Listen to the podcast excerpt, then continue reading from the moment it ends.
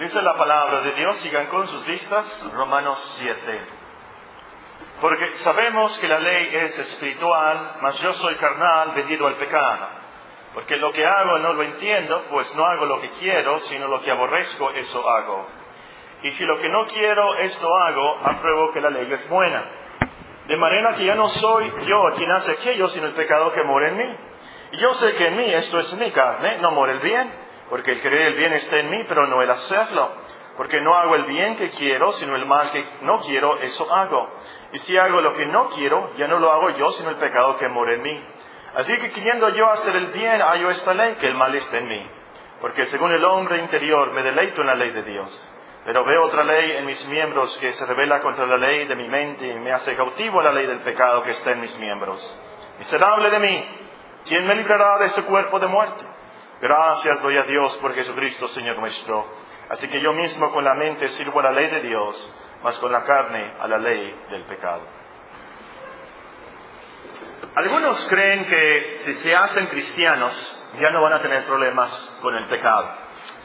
Creen que si se hacen cristianos, vienen a la iglesia, van a poder dejar de gritar, ya no se van a enojar, ya no van a tener deseos sensuales, ya no van a pensar mal, ya no van a codiciar y cosas así. Pero luego se dan cuenta que aunque, por así decirlo, hacen una decisión y se hacen cristianos, siguen los problemas. Es más, es más, ahora se dan cuenta, tienen más problemas, más tentaciones. Entonces piensan, bueno, luego que me bautice, se van a acabar los problemas. Y se bautizan, pero siguen las tentaciones, siguen los pecados. Entonces piensan, bueno, me voy a consagrar más. A lo mejor si me hago un predicador, si estudio para ser misionera, eh, entonces ya no voy a tener tentaciones, ya no voy a tener esos problemas con esos pecados. Y aún dejan sus estudios, dejan su trabajo y se meten a un instituto. Allí aprenden ciertas disciplinas, ciertas doctrinas, por unos meses están bien o más o menos. Y de hecho se gradúan de pastores y de misioneras, pero siguen los problemas, siguen los pecados, siguen las tentaciones. Algunos se dan por vencido pensando, bueno, la cristiandad no es para mí, o algunos llegan a decir, la cristiandad es una faramaya. Dios no existe. Dios no ayuda, Dios no transforma. No es cierto esto. Otros viven vidas frustradas en depresión espiritual crónica y viven con cierta hipocresía y aún llegan a cantar, vivo todo el tiempo bien feliz. Los vemos con sus sonrisas en las iglesias. Pero por dentro, angustiados, con mucha frustración, pensando, bueno, a lo mejor mi problema es que no tengo suficiente fe. A lo mejor mi problema es que no soy cristiano realmente o no soy escogido. Yo, yo fallo tanto, yo... El problema de estos hermanos, y a lo mejor estoy hablando aquí a alguien así, el problema de estos hermanos es que no han entendido Romanos capítulo 7. No han entendido, como dice el apóstol, que el pecado mora en nosotros, que, que, que aún como seguidores de Cristo, Vamos a batallar contra las tentaciones todos los días de nuestra vida, porque somos carnales vendidos al pecado. En el versículo 14 que leímos, Romanos 7, el apóstol confiesa eso, el mismo apóstol, inspirado por Dios, el gran predicador, el gran misionero, el que escribió la mayoría del Nuevo Testamento, escribe Romanos 7, 14, porque sabemos que la ley es espiritual, mas yo, yo soy carnal, vendido al pecado. Y explica él lo que quiere decir en el versículo 15. Porque lo que hago no lo entiendo, pues no hago lo que quiero, sino lo que aborrezco, eso hago. Semana pasada estudiamos la primera parte del versículo, porque lo que hago no lo entiendo. Ahora nos toca la segunda parte del versículo, pues no hago lo que quiero, sino lo que aborrezco, eso hago. Y lo primero que tenemos que aclarar, hermanos, aquí es que cuando el apóstol dice, no hago lo que quiero, él no quiere decir que desde que se levanta hasta que se acuesta no hace nada de lo que él quería hacer en su día. Él no está diciendo pues, no me visto bien, no me peino, no oro por la comida, no me lavo los dientes, no saludo a la gente, yo no leo, yo no oro, yo no enseño bien, yo no predico bien, yo no llego a tiempo a la iglesia, yo no canto alegre, yo no hago absolutamente nada, nada, nada de lo que quiero hacer por Dios. No, por supuesto que no, Él no dice eso, lo sabemos. ¿A qué se refiere a ciertas virtudes, ciertas responsabilidades, ciertas tentaciones en las cuales él caía? Pero no siempre, siempre, siempre fallaba. No, no, no, no. Pecaba en ciertas circunstancias particulares. Imagínense, por ejemplo, el apóstol Pablo exasperándose, enojándose con Marcos y, tratándole eh, de con cierto desprecio. Y hay cierta evidencia de esto en el libro de los sellos, es posible. Al final del día, el apóstol se siente tan mal y confiesa, Señor, no hago lo que quiero, sino que aborrezco, eso hago, como mi hermano Marcos, mira lo que pasó.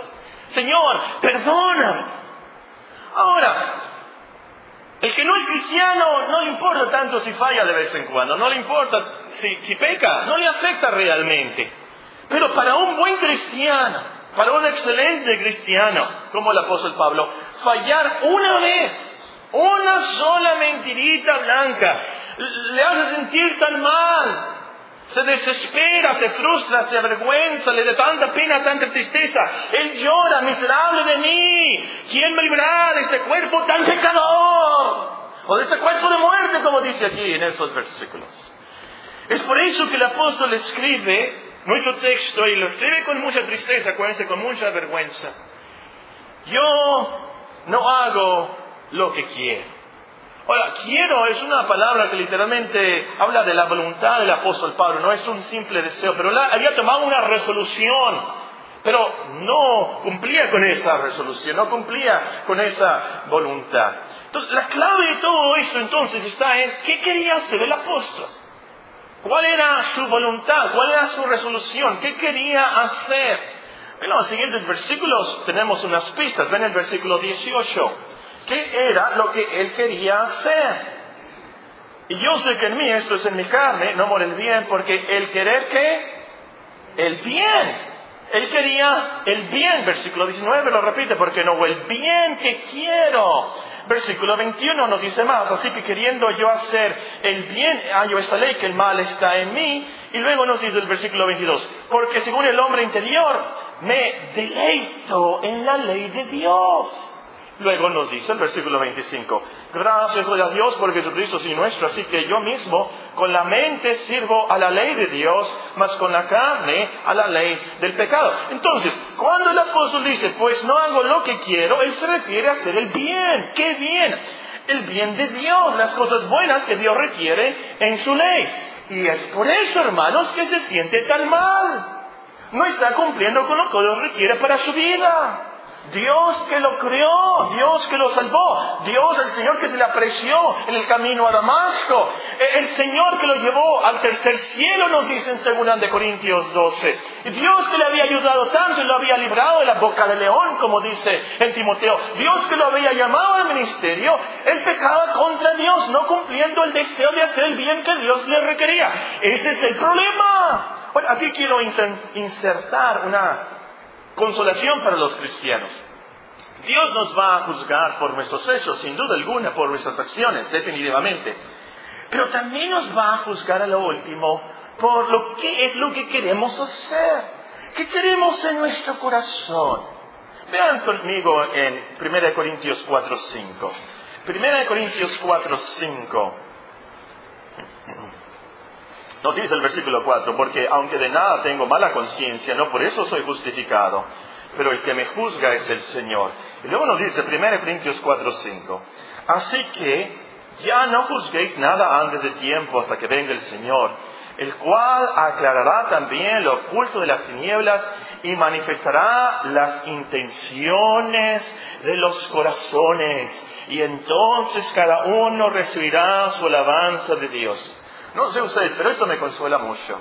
Saber que el Señor a lo último me va a juzgar también y me va a alabar y recompensar. ¿Cuáles eran las intenciones de mi corazón? ¿Qué quería hacer yo?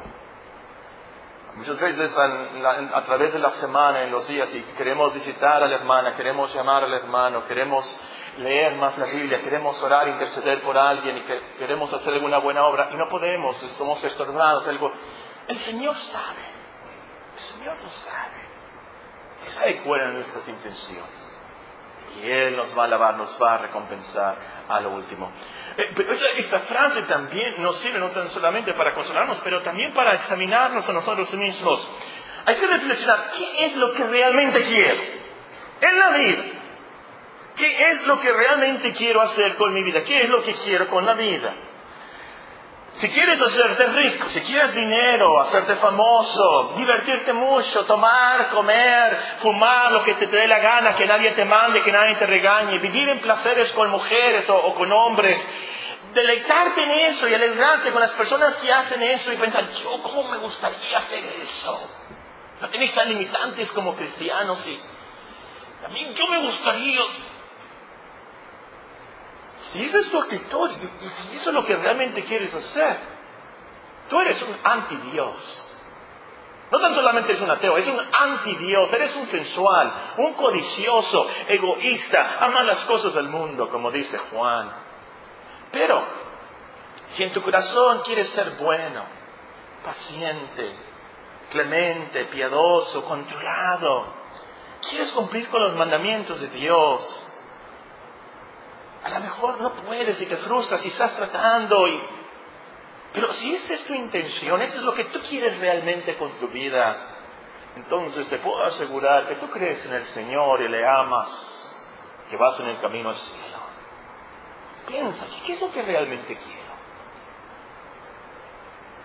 La siguiente frase nos enseña que el apóstol no tan solamente no hacía lo que quería, pero para empeorar, agravar las cosas, él hacía lo que aborrecía. Nos dice el texto, véanlo. Porque lo que hago no lo entiendo. Pues no hago lo que quiero, sino lo que aborrezco, eso hago. Una cosa fuera que no hiciera nada de lo que quería hacer. Pero aquí es muy agravante. Hacía lo que aborrecía. Y la palabra es fuerte, aborrecer aquí es detestar, abominar, odiar. A mí no me gusta el hígado ni aunque le pongan muchas cebollas, a mí no me gusta el hígado. Pero no lo aborrezco. Si ustedes me invitan a comer y me sirven un platote con hígado, con mucha cebolla y, un aguacate a un lado, y tomates y tortillas de maíz porque no puedo comer harina, pues me voy a hacer un taco de aguacate primero, me voy a comer el tomate y al último me voy a comer el hígado, pero me lo voy a comer. No lo aborrezco, no me gusta, pero no lo aborrezco. El apóstol habla aquí no de cosas que no le gustaban, no, no, no, no, no habla de eso. Eran cosas que aborrecía, que, detestaba, que odiaba con el alma. Ahora, ¿qué cosas? ¿De qué está hablando el apóstol? ¿Qué piensa? ¿Qué, ¿Qué es lo que aborrece el cristiano? Es la pregunta aquí. ¿Qué es lo que debes de aborrecer como creyente? Veamos algunos ejemplos de la Biblia. Por ejemplo, Jetro le aconseja a Moisés. Además, escoge tú de entre todo el pueblo varones de virtud temerosos de Dios, varones de verdad, que aborrezcan la avaricia. Ponlos como jefes de miles, de centenas y decenas. ¿Se acuerdan? Ah, estudiamos ese texto. Que aborrezcan la avaricia. David canta en un salmo, la mentira aborrezco y abomino, tu ley amo. Salomón, su hijo, escribe, el temor de Jehová es aborrecer el mal la soberbia, la arrogancia, el mal camino y la boca perversa aborrezco.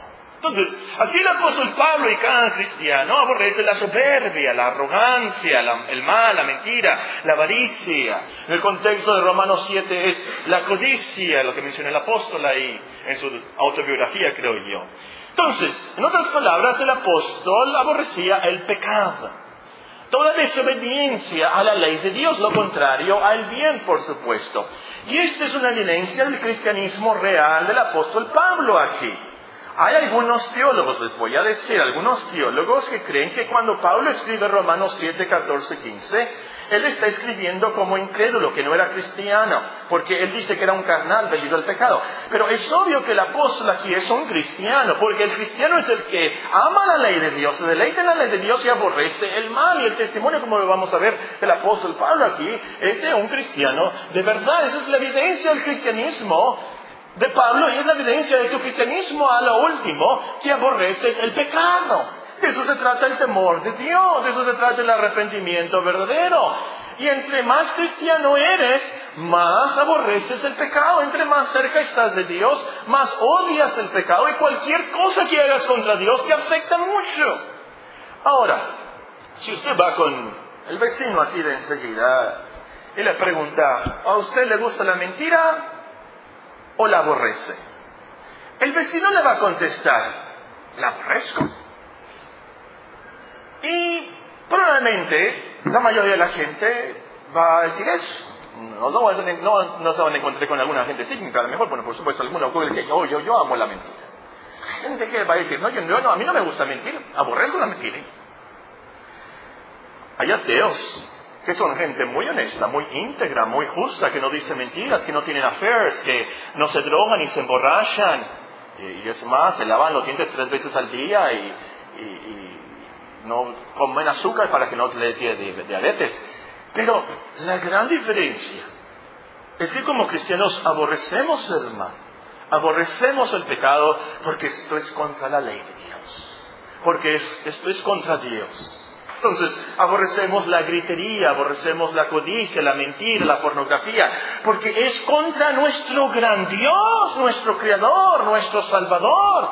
Son cosas que Él aborrece. Es más, es por eso que Cristo murió en la cruz, por esos pecados. Por eso los aborrecemos con el alma. No fumamos, no tanto porque, ay, si fumo me da cáncer. No, no, no, no, no. Eh, no gritamos, no porque antes me da No, no, no se trata de eso. No se trata de que no pecamos porque no, se va, me, no me voy a enojar porque me da taquicardia y me va a un ataque al corazón. No, no, no se trata de eso.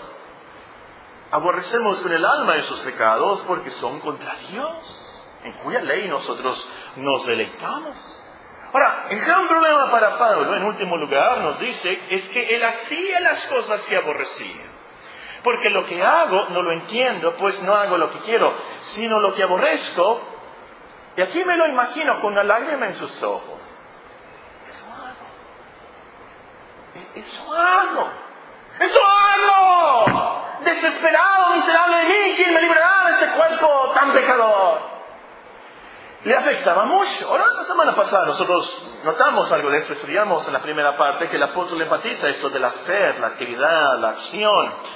Eh, el apóstol se autocritica aquí, es severo, escribe con mucha vergüenza porque sabía que Dios a lo último nos va a juzgar por nuestras obras, lo que hacemos. Que no tan solamente debemos de oidores de la palabra, pero hacedores de la palabra.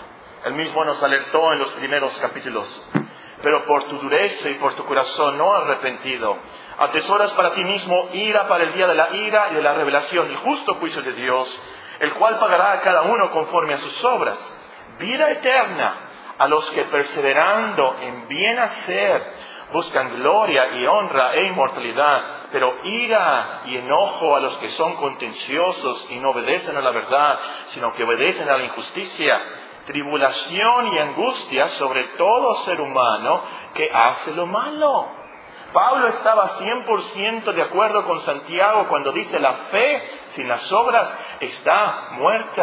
Y es por eso que tiene esta frustración, esta desesperación y se siente tan miserable porque no hacía lo que debería de hacer. Y lo que aborrecía, eso hacía. Se sentía tan mal porque iba contra su voluntad cristiana, contra sus resoluciones.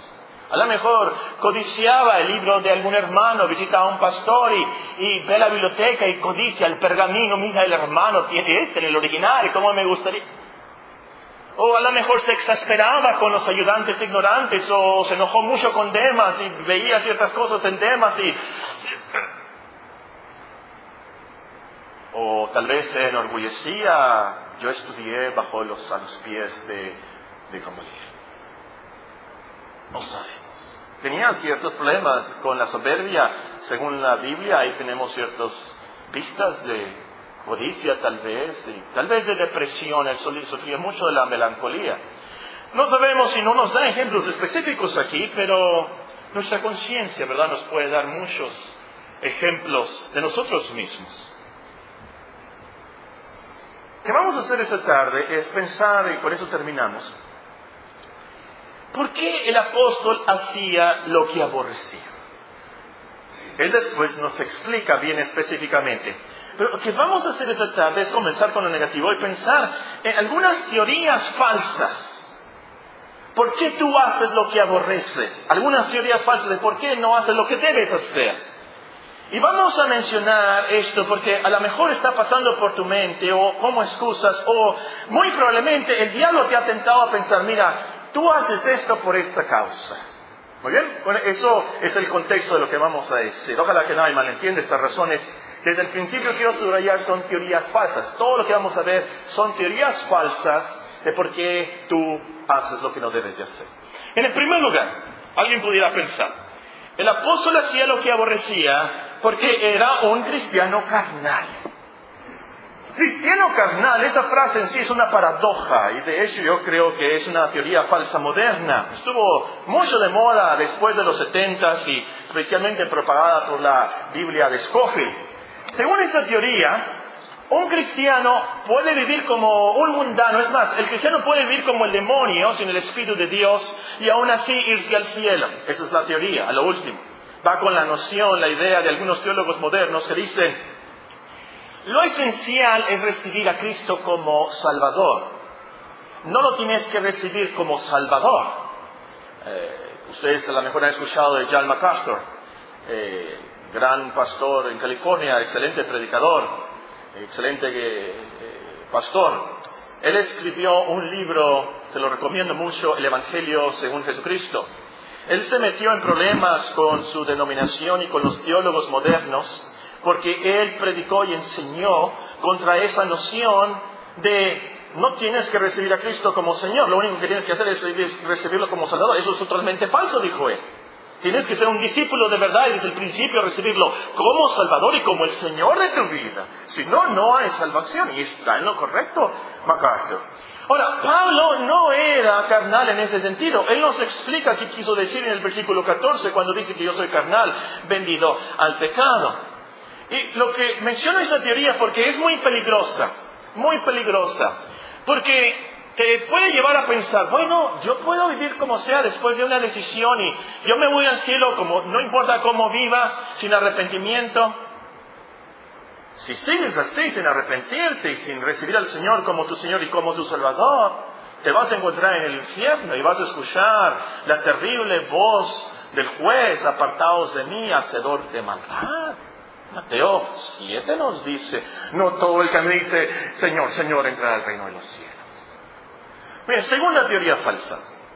El apóstol hacía lo que aborrecía porque a veces perdía su salvación.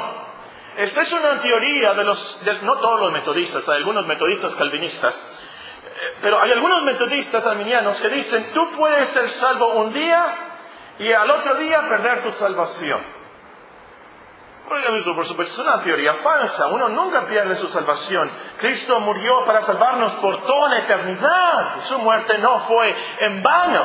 Y a lo último, nuestra salvación no depende de nosotros. Depende del decreto y el amor eterno de Dios en Cristo. Es lo que nos da la gran seguridad de salvación. Tercera teoría. El apóstol hacía lo que, lo que aborrecía porque le faltaba estar lleno del Espíritu Santo. Esta es una teoría no tan falsa, no dijera falsa, pero en esto sí es falso. Esta es una teoría de los pentecostales. Hermanos pentecostales que buscan la llenura del Espíritu para ya no pecar. Tienen buenas intenciones definitivamente y, creen, bueno, si yo me, soy lleno del Espíritu Santo y se imaginan eh, en sus términos, si yo hablo en lengua, si yo tengo visiones, eh, eh, si yo tengo esos sentimientos y esa energía mística, entonces yo no voy a pecar tanto. Y buscan el Espíritu Santo con esa motivación. Ahora, como les digo, eso al último no está tan mal, porque como nos explica Romanos capítulo 8, es por el Espíritu que nosotros mortificamos las obras de la carne. Pero, como ya hemos visto desde el principio de Romanos, en la sabiduría del Espíritu Santo, la sabiduría de Dios soberano, Dios no nos perfecciona hasta que llegamos al cielo, como vimos la semana pasada. Dios tiene sus razones para dejarnos en ciertos pecados, en nuestras vidas hasta el final. Y pensándola bien, Pablo ciertamente estuvo lleno del Espíritu Santo. Si alguien me preguntara, de todos los escritores de la Biblia, de todos los escritores del Nuevo Testamento, ¿quién fue el que estuvo más lleno del Espíritu Santo? Inmediatamente yo voy a decir el apóstol Pablo. Pero Pablo que confiesa, yo hago lo que no quiero, lo que no digo, y lo que aborrezco, eso hago. Quiere decir que uno puede estar lleno del Espíritu Santo y aún así caer en esas tentaciones. Muy bien, cuarto te dio falsa. El apóstol hacía lo que aborrecía porque no estaba bien consagrado. Ahora, esto es obviamente falso. Si había un cristiano consagrado, fue el apóstol Pablo y él fallaba. Pero menciono esto porque esta es una carga que muchos predicadores ponen especialmente sobre los jóvenes. Y, predican de tal manera, dicen que todos deben de consagrarse al ministerio, todos deben de ser pastores, todos deben de ser misioneros. Ahora, qué bueno que retan a los jóvenes a consagrarse, por supuesto, eso está bien. Pero lo que pasa es que la consagración se vuelve un ídolo. Piensan, si yo me consagro, entonces voy a ser salvo. Si yo me consagro, entonces yo voy a dejar de pecar, yo voy a ser santo. Hermanos, escúchenme muy bien. Cristo y Cristo nada más es el que nos salva. Y Cristo y Cristo nada más es el que nos santifica. Nada de consagración no se trata de nuestros esfuerzos en sí. En que si somos pastores vamos a ser salvos o vamos a ser santos. Por supuesto, soy misionera, entonces sí voy a ser buena. Y No, no, no, no, no, no. Puedes ser la mejor misionera del mundo, el mejor pastor del mundo. Y seguir en esas tentaciones, en esos pecados. Número 5. El pastor, el, apóstol hacía lo que aborrecía porque no oraba lo suficiente. A cristianos, a lo mejor has pensado, si yo orara lo suficiente, yo no, yo no pecaría. Obviamente esto es falso. El apóstol oraba mucho.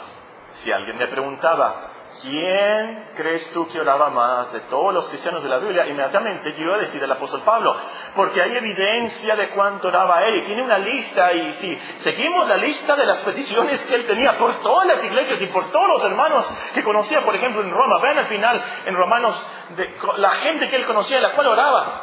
Yo me imagino que comenzaba su día y varias horas orando, como Martín Lutero, que dicen que pasaba tres horas al día orando.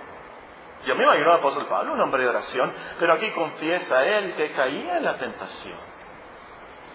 Por supuesto, orar es bueno, es lo mejor que el cristiano puede hacer, pero no garantiza que no vamos a caer en pecado. Número 6, el, el apóstol hacía lo que aborrecía porque era soltero.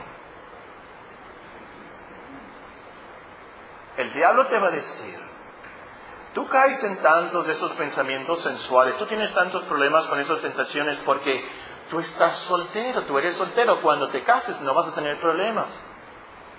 Ahora, es cierto que el que haya la esposa que dice la Biblia haya el bien de Dios. Es, por, supuesto, tener una esposa es de mucha ayuda. La esposa se vuelve la conciencia de uno, ¿verdad? Le marca el paso ahí, ahora por acá, ahora por allá, no haces Pero el matrimonio también añade congojas, dice el apóstol Pablo. Y el matrimonio añade responsabilidades y añade tentaciones también. Y más fuertes a veces. Número 7. El apóstol hacía lo que aborrecía porque tenía problemas psicológicos. Es decir, a veces tenía un tipo de doble personalidad, a veces quería hacer algo, pero no lo hacía porque cambiaba de personalidad y, el diablo te va a atacar con esto. Y a mí me da mucha tristeza y compasión a hermanos que me han llegado a decir, ¿sabe qué hermano? Pienso que estoy loco. Es más, hermanas que me han dicho, hermanos que me han dicho, pienso que estoy endemoniado. Mira hermano, lo que quiero hacer no... Y usan palabras similares al apóstol y inmediatamente lo que hago yo, mira, vamos a ver qué hace el apóstol Pablo, qué dice el apóstol, qué confiesa el apóstol Pablo. El apóstol Pablo tenía ese problema también. Y no era un problema psicológico, obviamente. Número 8, en último lugar, el apóstol hacía lo que aborrecía porque le faltaban las técnicas modernas de yoga, visualización, Reiki. ¿Así se dice Reiki? Reiki. Yo digo Reiki Ran, ¿verdad? Reiki. Reiki 1 y Reiki 2 y diferentes tipos de Reiki. Meditación trascendental, necesitaba tomar antidepresivos y tomar cursos motivacionales y terapias que hay. Eso es lo que le diría un psiquiatra hoy en día. Y algunos cristianos tratan de hacer esas cosas para vencer el pecado. Pero ese no es el problema. Ese no es el problema. Todas estas teorías son falsas. Realmente, ¿por qué el apóstol Pablo hacía lo que aborrecía? ¿Por qué? ¿Por qué nosotros, por qué usted, por qué yo hago lo que no debo de hacer? No hago lo que yo quiero hacer. ¿Por qué? ¿Por qué? Los versículos siguientes que vamos a estudiar, Dios mediante, el apóstol nos explica que el problema es el pecado que mora en nosotros. Y esto nos explica el apóstol Pablo, es algo crónico. Pero hay solución. Capítulo 7, versículo 24, el apóstol Pablo dice, miserable de mí, ¿quién me librará de este cuerpo de muerte? Gracias doy a Dios por Jesucristo, Señor nuestro. Así que yo mismo con la mente sirvo la ley de Dios, más con la carne a la ley del pecado. Ahora pues ninguna condenación hay para los que están en Cristo Jesús. Y nos explica él, ¿cómo es esto?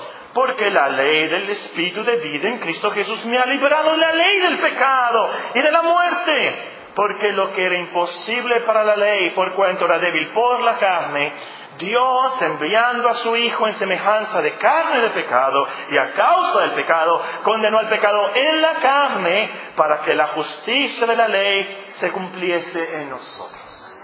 Dios nos perdona, Dios nos justifica, Dios es nuestra justicia. Y eso, hermanos, es el Evangelio, las buenas noticias, que Cristo vino al mundo a salvarnos a nosotros, pecadores crónicos. Desde el principio hasta el final. Es por eso que tuvo que nacer de la Virgen María, para vivir una vida como niño, como joven y como adulto, en nuestro lugar.